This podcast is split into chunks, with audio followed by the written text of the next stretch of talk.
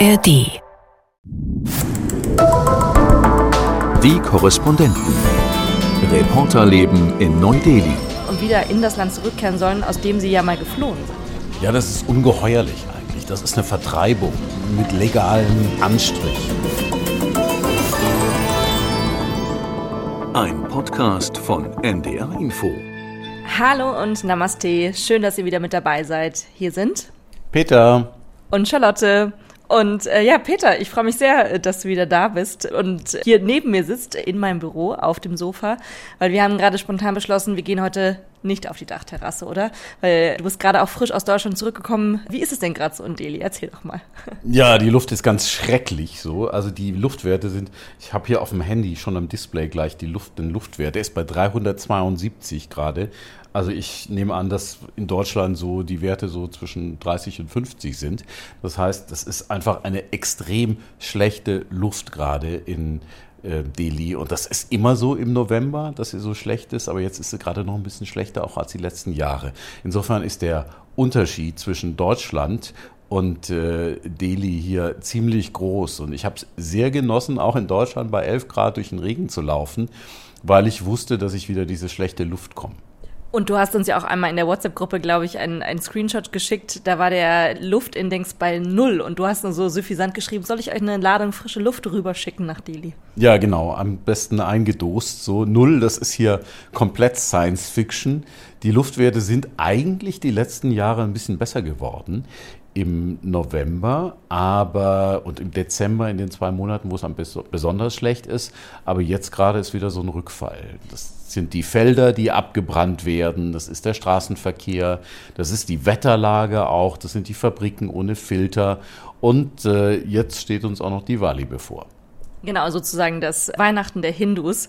Und ich muss sagen, ich habe das ja von euch immer gehört, die ihr schon länger in Delhi seid, dass die Werte so schlecht werden. Aber es ist tatsächlich so, seitdem ich hier bin, seit äh, Anfang des Jahres, war es noch nie so richtig über 300 und jetzt eben über längere Zeit. Und ich verstehe jetzt richtig, was man meint, weil es riecht so richtig so angebrannt und nach Schwefel draußen. Und deswegen dachten wir beide, wir sitzen auch lieber hier drin und husten euch nicht was vor im Podcast. Und ja, Peter, wie es so ist, ne, hier in diesem Studio, äh, du bist wahrscheinlich zurückgekommen und dachtest, ja, du kommst erstmal an und es äh, ist vielleicht auch eine ruhige Woche. Und äh, dann kamen hier die Meldungen rein. Was geht uns denn gerade durch den Kopf? Was, was ist los gerade bei uns? Ja, es geht um Pakistan und das werden viele vielleicht noch gar nicht mitbekommen haben, weil einfach der Gaza-Krieg im Augenblick ganz vorne steht und äh, sehr vieles eben auch zudeckt. Pakistan hat vor vier Wochen schon am 3. Oktober verkündet, also die Regierung, dass alle illegal sich Aufhaltenden in Pakistan das Land verlassen müssen innerhalb von vier Wochen. Das ist eine Anordnung, die sich vor allem an Afghaninnen und Afghanen richtet, weil die größte Gruppe der Leute ohne Aufenthaltsstatus in Pakistan sind eben Afghanen. Und äh, vor vier Wochen sind alle aufgeschreckt, als das kam. Wir haben ja auch darüber berichtet, das war ja noch vor meinem Urlaub. Aber ehrlich gesagt, ich habe gar nicht so geglaubt, dass sie das umsetzen werden. Ich habe gedacht, das ist jetzt irgendwie so eine politische Androhung. Aber ja, jetzt haben wir heute, wir zeichnen gerade auf, den 1. November und es passiert tatsächlich. Und ich muss auch sagen, ich habe das gelesen und ich hatte es ehrlich gesagt auch nicht mehr so auf dem Schirm, weil du hast ja vor vier Wochen den Beitrag gemacht und irgendwann hast du ja gesagt, naja, das sind 1,7 Millionen Menschen. Und dann habe ich erst auch wirklich begriffen, was das wirklich heißt. Und wir sehen jetzt die ganze Zeit auch Videomaterial von der Grenze zwischen Pakistan und Afghanistan. Und äh, manche schreiben sogar schon von einem Exodus. Also ich glaube, so langsam wird oder mir wird auch erst dieses Ausmaß dieses ganzen Themas klar und was das eigentlich bedeutet im Land, dass so viele Menschen jetzt innerhalb von nur vier Wochen ihr ganzes Hab und Gut einpacken sollen und wieder in das Land zurückkehren sollen, aus dem sie ja mal geflohen sind. Ja, das ist ungeheuerlich eigentlich. Das ist eine Vertreibung mit legalem Anstrich. So kann man es eigentlich sagen. Man muss mal sehen, was für Menschen sind es eigentlich. Also es gibt bis zu vier Millionen Afghanen in Pakistan. Davon haben 1,7 Millionen keinen Aufenthaltsstatus. Das heißt, das sind die Menschen, die keine afghanische Aufenthaltskarte haben, kein Visum etc., sondern die eigentlich unregistriert sind und damit faktisch illegal. Das sind aber Menschen, die teilweise seit Jahrzehnten da sind. Die sind teilweise in den 80ern schon gekommen, vor 40 Jahren, als Afghanistan eben noch unter sowjetischer Besatzung war. Und äh, die sind geflohen vor Unruhen, vor Krieg, vor Armut, sind die nach Pakistan. Die haben dort ihre Kinder bekommen und die Kinder haben wieder Kinder bekommen.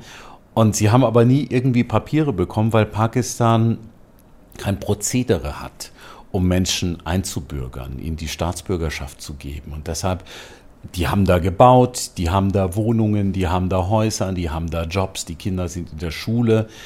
Und plötzlich heißt es, ihr müsst alle weg. Das ist unglaublich einfach. Das verschlägt einen den Atem.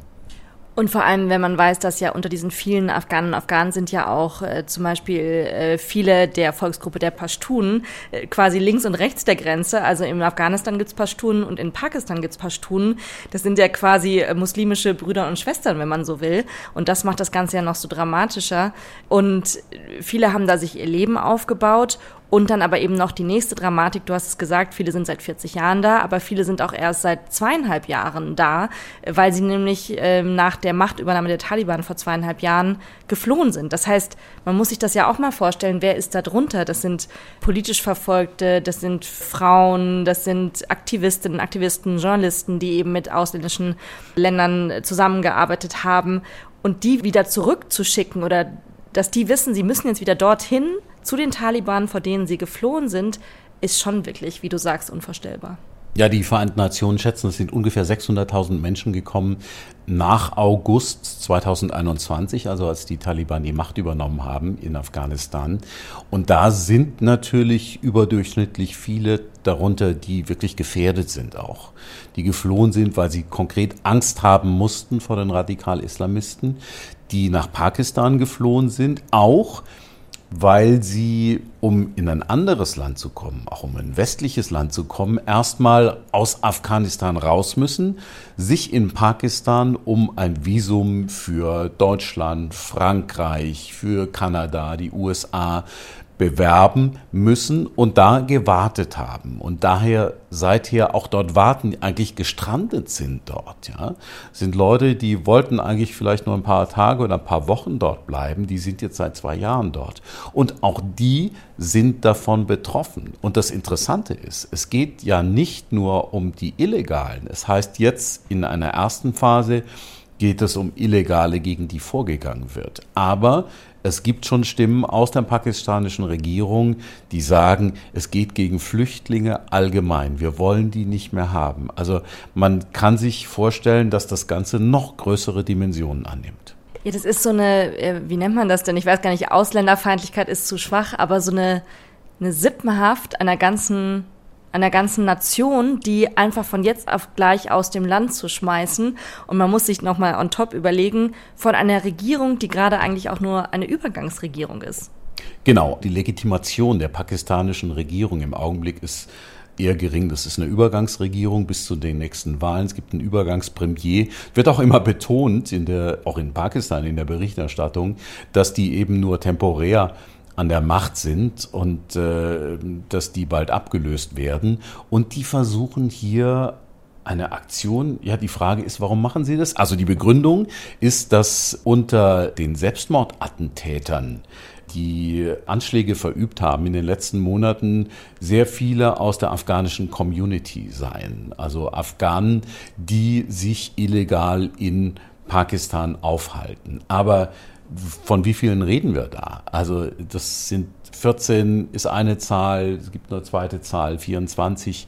Das sind nicht viele und das hört sich so an. Also sie geben ihnen im Prinzip den Afghanen ähm, kollektiv die Schuld an der sich verschlechterten Sicherheitslage. Da sieht man schon, dass es in überhaupt keinem Verhältnis steht und das sieht eigentlich aus wie ein Vorwand. Aber man muss klar sagen, diese Afghaninnen und Afghanen, die illegal in Pakistan sind, die dürfen nicht wählen natürlich. Das heißt, es sind keine Wähler und die haben eigentlich auch keine Lobby in dem Land. Ja, wir haben jetzt ja schon viele Stimmen gehört von Afghaninnen und Afghanen, äh, die jetzt eben gerade aus Pakistan ausreisen müssen oder auf gepackten Koffern sitzen, die eben sagen, wir waren hier die ganze Zeit schon der Willkür der pakistanischen Polizei ausgesetzt. Das heißt, man muss ständig damit rechnen, kontrolliert zu werden. Und selbst wenn man einen Ausweis hat, so sagte jemand, äh, werden wir trotzdem schikaniert. Ähm, man musste damit äh, rechnen, dass das Haus durchsucht wird oder auch, dass die Arbeitsstelle unter, unsicher ist, dass die, Pakistan, ein pakistanischer Arbeitgeber sagt, du kannst froh sein, dass ich dir überhaupt eine Arbeit gebe. Und das kommt jetzt noch hinzu dass ähm, viele jetzt sowieso ihre Arbeit verlieren, weil Pakistaner sagen, ich kann dich als Afghan ohne Papiere nicht mehr hier arbeiten lassen. Äh, und auch der Übergangsinnenminister, der hat jetzt äh, Pakistaner davor gewarnt, wehe irgendjemand von euch gewährt äh, Afghanen ohne Papiere Unterschlupf. Das ist eine Straftat. Also das ist wirklich so, so eine, wie so eine riesige konzertierte Aktion und der Innenminister hat nochmal angedroht, wir, wir wissen genau, wir haben Details über alles und jeden, wir werten Handydaten aus, wir wissen genau, wo die Afghanen sind. Und es ist so eine wahnwitzige Androhung und man fragt sich aber wirklich, wie, will die, wie wollen die pakistanischen Behörden das überhaupt anstellen? Wollen die dann wirklich alle kontrollieren, permanent? Also es ist einfach wirklich eine wahnwitzige Aktion. Ja, Sie haben ja im ganzen Land 40 Haftzentren, Abschiebezentren geschaffen in vier Provinzen und zwei Regionen. Und äh, da sollen die Leute dann kaserniert werden. Die sollen dann erst dort untergebracht werden in haftähnlichen Bedingungen, so sagen die Behörden, und dann sollen sie deportiert werden nach Afghanistan. Also das sind ja äh, unglaubliche Ausmaße, das ist ja organisatorisch schon ein Albtraum und äh, man kann sich vorstellen, dass es den Menschen nicht gut ergehen wird da. Es gibt zwar ähm, Äußerungen der pakistanischen Regierung, die sagen, die sollen höflich behandelt werden und äh, mit denen soll gut umgegangen werden, aber das ist eigentlich kaum vorstellbar. Und eben, weil du hast es ja gesagt, es ist ja auch nicht so, dass mit den afghanischen Flüchtlingen in der letzten Zeit wirklich gut umgegangen würde in Pakistan. Das heißt also, da bahnt sich eine große Tragödie an, eine humanitäre Katastrophe. Und vor allem das vor dem Hintergrund, wo Pakistan sowieso schon wirtschaftlich sehr in, instabil ist, ist Pakistan schlecht geht und all diese Menschen haben ja zum größten Teil gearbeitet, das kommt ja noch hinzu. Und wenn man jetzt überlegt, wie wird es denn wohl in Afghanistan ergehen, wir haben jetzt auch schon Meldungen gesehen von den Taliban selbst. Was sagen die denn eigentlich dazu? Ja, das ist ganz interessant. Da muss ich mal mein Handy nehmen, weil ich habe gerade vorhin, wir sind ja zusammen in einer WhatsApp-Gruppe von Taliban hier. Suhail Shahin führt diese äh, WhatsApp-Gruppe. Das ist der Sprecher des politischen Amtes der Taliban in Katar und der hält im Prinzip den Kontakt zur internationalen Presse und den kann man auch Dinge fragen und so.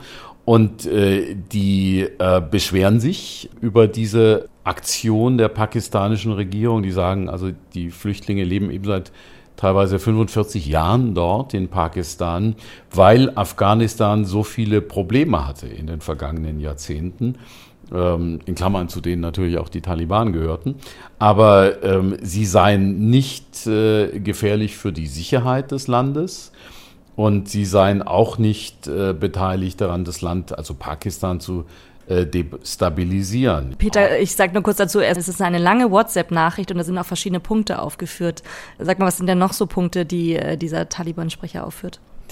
Genau, hier steht also die, die ähm, Afghanistan aufgrund von politischen Ängsten sozusagen ähm, oder aufgrund der politischen Lage verlassen haben, denen sichert man zu, dass sie zurückkehren können und friedlich im Land in Afghanistan leben können. Da muss man allerdings dazu sagen, auch diese ähm, Aussagen äh, der Taliban werden sich sehr wenige nur verlassen und äh, die gab es in der Vergangenheit immer wieder.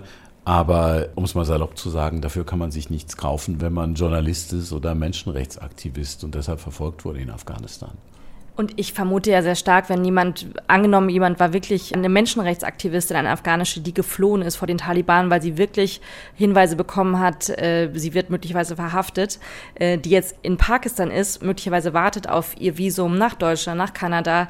Ich kann mir nicht vorstellen, dass die freiwillig wieder nach Afghanistan zurückgeht. Das heißt, was wird die denn tun? Die wird sich vermutlich verstecken und hoffen, dass niemand sie findet. Also es ist einfach wahnsinnig. Und wenn man eben weiß, dass es offenbar 1,7 Millionen Menschen betrifft. Ja, und äh, man muss sich vor Augen führen, man kann sagen, okay, die können nicht 1,7 Millionen jetzt irgendwie verfolgen und so. Das geht eigentlich, das geht technisch gar nicht, das geht organisatorisch gar nicht. Das stimmt auch. Und die Zahlen, die jetzt äh, genannt werden, das heißt jetzt, dass seit in den letzten vier Wochen sagen die Vereinten Nationen, also der Flüchtlingshochkommissar, hätten 60.000 Pakistan verlassen. Dann gab es heute Zahlen, sie hätten irgendwie 64 Afghanen festgenommen für die Deportation. Ähm, das sind noch verhältnismäßig kleine Zahlen, aber man muss sehen, was diese Nachricht auslöst, eben in der Community, in der Gemeinschaft der Afghanen in Pakistan, eben Angst. Ähm, man weiß nicht, ob man selber auch betroffen ist. Alleine ein abgelaufenes Identitätsdokument, ein Personalausweis für Afghanen könnte theoretisch dazu führen, dass man äh, verhaftet wird und in so ein Abschiebezentrum kommt. Ähm, man weiß, dass die äh, Polizei in Pakistan extrem korrupt ist. Das heißt, die werden sich da auch Menschen greifen, die eigentlich gar nicht unter dieses Dekret fallen, aber die man irgendwie festnehmen kann, weil man weiß, die haben Geld und die werden dann was für zahlen. Also im Englischen nennt man das Chilling-Effekt. Ähm, also die, der einschüchternde Effekt, also der, die, das Angstmachende daran, das ist ein ganz wichtiges Moment bei dieser Sache. Ja, du warst ja im vergangenen Jahr erst in Pakistan und du hast auch dort mit afghanischen Flüchtlingen gesprochen. Was haben die denn so erzählt? Ja, die waren eigentlich sehr stolz, dass sie da mehr oder minder integriert waren. Also ich war zum Beispiel in einer Schule, ähm, ein Projekt, äh, der ähm, auch, wo Deutschland beteiligt ist, die Gesellschaft für internationale Zusammenarbeit, die GEZ, also was im Prinzip das Ministerium für Entwicklungszusammenarbeit ist. Und da waren Pakistaner und Afghanen zusammen dort. Das war eine Jungsschule in dem Fall, da gab es einen Elternrat, da saßen Afghanen, da saßen Pakistaner. Ähm, das sah sehr harmonisch aus und aber die Afghanen, die da waren, ich habe mit einem gesprochen, mit einem Vater, der sagte, ja, das ist gut für uns, es ist toll, dass es dieses Projekt gibt, dass wir da zusammengeführt werden, dass unsere Kinder gemeinsam in der Schule unterrichtet werden. Aber trotzdem sind wir hier immer Menschen zweiter Klasse. Wir werden hier nie zu, nie zu Pakistanern, obwohl wir eigentlich die Sprache sprechen, obwohl wir hier schon sehr lange sind, obwohl unsere Kinder hier geboren werden, die auch nur provisorische Dokumente bekommen, die eben nicht integriert werden können und denen damit sehr viele Chancen auch genommen werden, auch Bildungschancen zum Beispiel. Das heißt, es war schon ein sehr ernüchternder Blick, aber es war gleichzeitig so, dass der Vater auch sagte, wir wollen diese Harmonie, wir wollen in Frieden zusammenleben mit den Pakistanern. Und eigentlich sind wir, wir, das war in Peshawar, ganz an der Grenze zu Afghanistan, hm, eigentlich sind wir ein gehören wir zusammen, ja. Und du hast es ja auch gesagt, es sind ja auch häufig Pashtunen, die sind eigentlich von der Ethnie her gleich. Nur gibt es Pashtunen eben mit äh, pakistanischem Pass und es gibt welche mit afghanischem Pass, beziehungsweise häufig haben die Menschen gar keine Pässe mehr, sondern die haben nur provisorische Dokumente aus Pakistan. Nun hast du ja schon erwähnt, was die pakistanische Übergangsregierung als Grund angegeben hat, nämlich dass sie vermuten, dass die pakistanischen Taliban unterstützt werden von den afghanischen Taliban und dass sie deswegen eben äh, all diese Afghanen ohne gültige Ausweise abschieben wollen. Was könnte denn aber noch ein Grund sein? Weil ähm, dieses Land äh, steht ja vor Neuwahlen. Also glaubst du, da geht es vielleicht doch um eher um Innenpolitik oder um innenpolitisch so zu tun, als wenn sie das Land äh, im Griff haben oder um abzulenken? Was denkst du?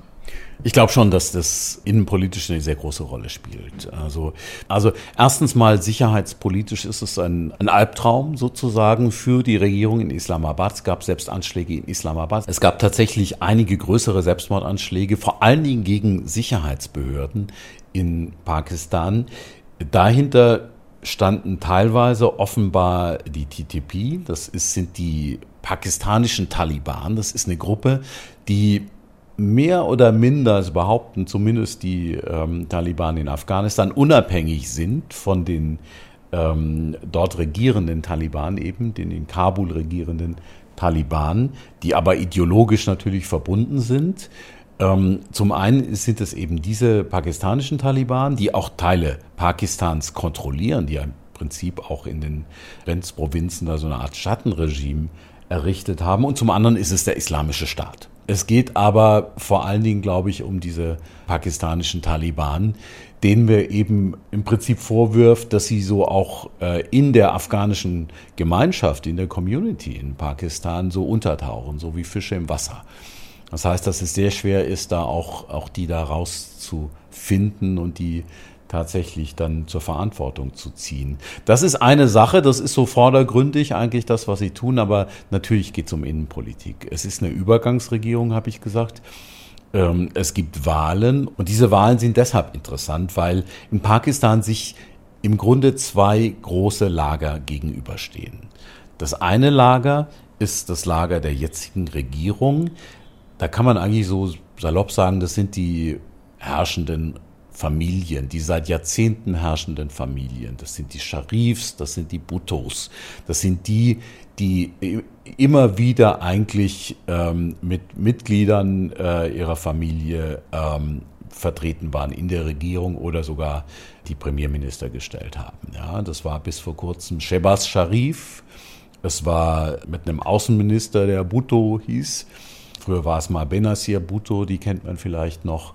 Und jetzt wartet wieder Nawaz Sharif, der früher schon Premier war, der vertrieben wurde aus dem Land, der ähm, mit einem Haftbefehl gesucht war, der ähm, aber jetzt aufgehoben ist und jetzt ist Nawaz Sharif wieder im Land. Diese Familien wollen Pakistan für sich, so kann man es, glaube ich, auch sagen. Und auf der anderen Seite steht Imran Khan und den kennst du ja auch. Und der ist ja einfach eine sehr schillernde Person. Er war ehemaliger Premierminister, der ehemalige Cricket-Star, wurde auch verfrüht wieder aus dem Amt gejagt mit einem Misstrauensvotum und ist einfach sehr populär. Und die Sorge von diesen Familien, die du gerade erwähnt hast, von den Sharifs, von den Bhutus, ist wohl, wenn er antreten würde, dass er gewählt werden könnte. Gerade bei den jungen Wählern steht er sehr hoch im Kurs. Und da hat man eben dafür gesorgt, dass man ihm äh, mehrere Fälle von Korruption vorgeworfen hat. Und er sitzt aber jetzt einfach weiter im Gefängnis und kann nichts ausrichten, erstmal. Genau, das ist eine total merkwürdige Lage, weil ähm, die ganze Zeit war Khan sehr präsent in Pakistan, hat ja auch Aufmärsche äh, noch und nöcher organisieren lassen durch seine Partei. Und äh, in den letzten Monaten ist sukzessive er und seine Parteifreunde und die ganze Partei im Prinzip ausgeschaltet worden. Das heißt, die sind im Augenblick als politischer Faktor gar nicht mehr so richtig präsent. Das heißt, das ist natürlich ganz im Sinne der regierenden Familien und auch dieser Übergangsregierung, gerade im Hinblick auf die nächsten Wahlen, wenn der keine Rolle spielt, weil man sich relativ sicher war, dass der die Massen bewegen kann, gerade unter den jungen Leuten. Und Pakistan ist ein extrem junges Land, sehr viel Unterstützung hat und Wahlen auch gewinnen kann. Und es ist tatsächlich so, der, der gewinnt, der rächt sich dann auch an den anderen, weil es immer irgendetwas vorzuwerfen gibt, weil es immer irgendetwas Illegales gibt, was die gemacht haben. Man kann schon sagen, Khan war korrupt. Man kann auch sagen, die, die jetzt an der Macht sind, sind korrupt und die waren es früher auch. Das heißt, irgendein Fall findet sich immer, den man dem anderen um die Ohren schlagen kann und mit dem man den anderen ins Gefängnis bringen kann, weil die saßen auch alle schon im Gefängnis, ja. Die ganzen Premierminister da, also entweder vor ihrer Zeit als Premierminister oder danach, waren sie mal im Gefängnis und das ist eigentlich so auch immer so eine Rachegeschichte und das ist auch mit Kahn, was sie gerade machen, auch wie er im Gefängnis sitzt, unter welchen Bedingungen, hat sehr viel damit zu tun, wie er früher seine politischen Gegner behandelt hat, die jetzt eben an der Macht sind. Und dann gibt es ja noch das starke Militär in Pakistan, ne? Genau, und das ist die Macht im Hintergrund. Es gibt vordergründig die zwei Lager, die Familien und Khan und im Hintergrund das Militär. Und eigentlich sagt man, es passiert nichts in Pakistan, nichts Wichtiges ohne das Militär.